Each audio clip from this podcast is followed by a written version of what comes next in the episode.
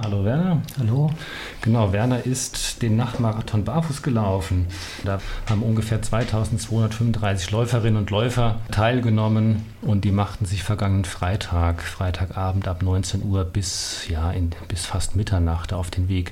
Es gab da die drei Disziplinen, nämlich den Marathon über 42 Kilometer, dann den Halbmarathon über 21 Kilometer und die Staffel mit 4 mal 10 Kilometern. Die Staffel lief auch ein Team von Radio Unerhört Marburg. Wir hatten uns weiße T-Shirts mit unserem Logo bedrucken lassen und liefen in der Reihenfolge Anna, Kati, Martin und Carsten.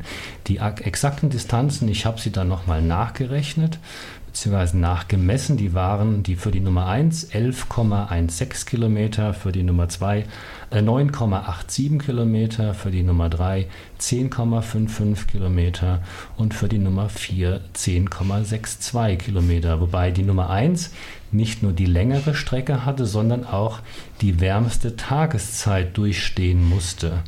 Der Start war um 19 Uhr bei sicher an die 30 Grad Celsius auf dem Marktplatz in der Oberstadt und die Nummer 4 machte sich erst nach 22 Uhr auf die letzte Runde und lief dann in die Nacht hinein. Beim Zieleinlauf war es dunkel für uns. Wir liefen auf Platz 144 von ungefähr 166, also gut ins letzte Viertel der Staffelteams hinein. So, jetzt wollen wir mit, mit Werner sprechen. Du bist für den Halbmarathon barfuß angetreten. Wie lief es bei dir? Ja, also die Temperatur, die war ja bekannt. Ich war ja schon die ganze Woche schön warm. Und dann bin ich halt losgelaufen und habe immer auf meine Uhr auch geguckt, dass ich auf keinen Fall zu schnell laufe. Das ermüdet schnell und auch die Füße. Ich habe 21 Kilometer müssen die ja durchhalten. Mhm. Und die ersten 10 Kilometer waren sehr angenehm. Und dann merkte ich schon, ja, die Füße haben schon 10 Kilometer hinter sich und dann gab es verschiedene Stellen, an denen es etwas schwieriger wurde. Mhm. Das Schwerste war tatsächlich, wo ich auf Schotter laufen musste. Du kennst ja viele Laufevents. Was ja. ist denn so das Besondere am Nachtmarathon in Marburg, so vom Event her gesehen? Ja, was äh, auffällt, ist, äh, ist eine super Stimmung. Überwiegend junge Leute, das heißt, ich bin dann schon ein bisschen älter. Mhm. Und ähm, ja, und alle sind fröhlich und kämpfen mhm. gegen alles Mögliche. Die einen gegen die Temperatur, die anderen gegen die schlechte Kondition. Mhm. mhm. Ja, und die anderen gegen vielleicht einen gedachten Gegner. Aber man mhm. weiß ja nie, weil ja alles in Altersgruppen nachher ausgewertet wird, mhm. äh, wer denn tatsächlich der Gegner in der Gruppe ist oder Mitbewerber oder wie man will. Na gut, es sind sportliche Wettbewerbe. Ja. ja.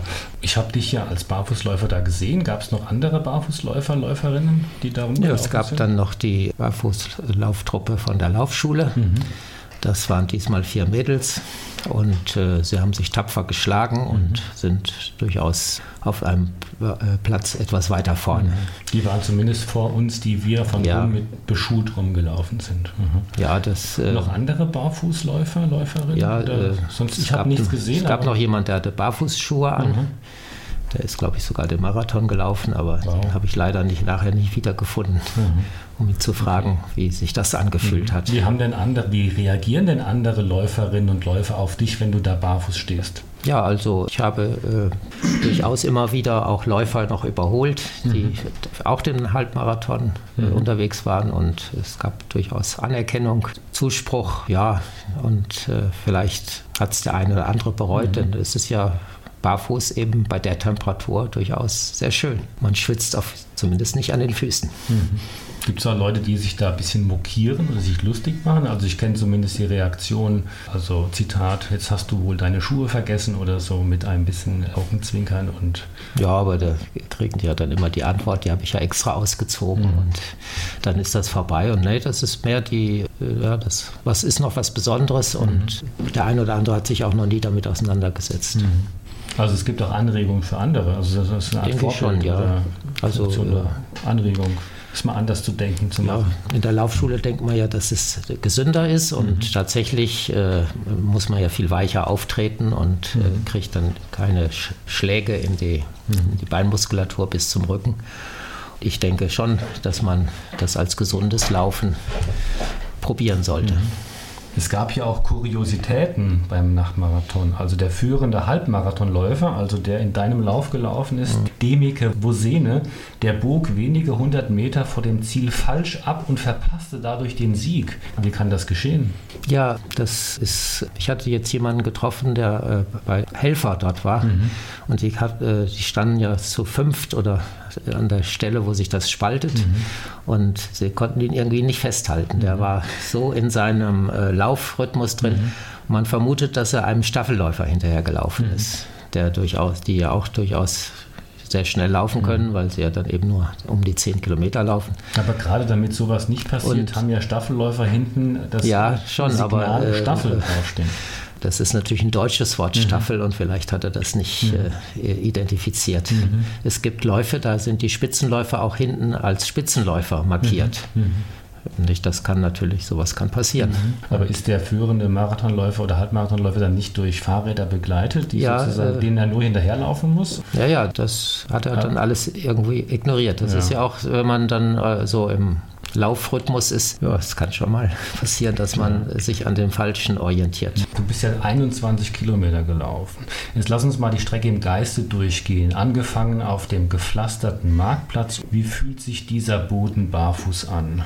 Ja, das sind ja große, große Steine und äh, man kann, wenn man mit dem Ballen auftritt, durchaus immer eine Oberfläche von einem Stein treffen. Und damit hat man nicht das Problem, dass man in scharfkantige Ritzen kommt. Mhm. Und auf die Gullis tretet am besten auch nicht und dann kann man äh, durchaus bequem darüber kommen. Weil häufig meiden doch Barfußläufer auch gepflasterte Strecken. Ja, genau. Die gepflasterten, da ist ja oft, dass da irgendwelche in den Ritzen was liegt, was man eventuell zu spät sieht. Also spitze Steine oder, ja, oder, oder vielleicht, vielleicht auch eine, eine andere Scherbe ja. oder Metall. Und es ist natürlich dann erstmal unterbricht den Lauf, wenn man eine Schnittwunde hat. Aber nach dieser gepflasterten Strecke vom Marktplatz über die Barfüßerstraße, Barfüßer Tor, mhm. dann geht es ja auf Asphalt weiter. Das ist ja überwiegend ja. unkritisch. Was gab es denn noch irgendwelche Problemstellen für dich als Barfußläufer?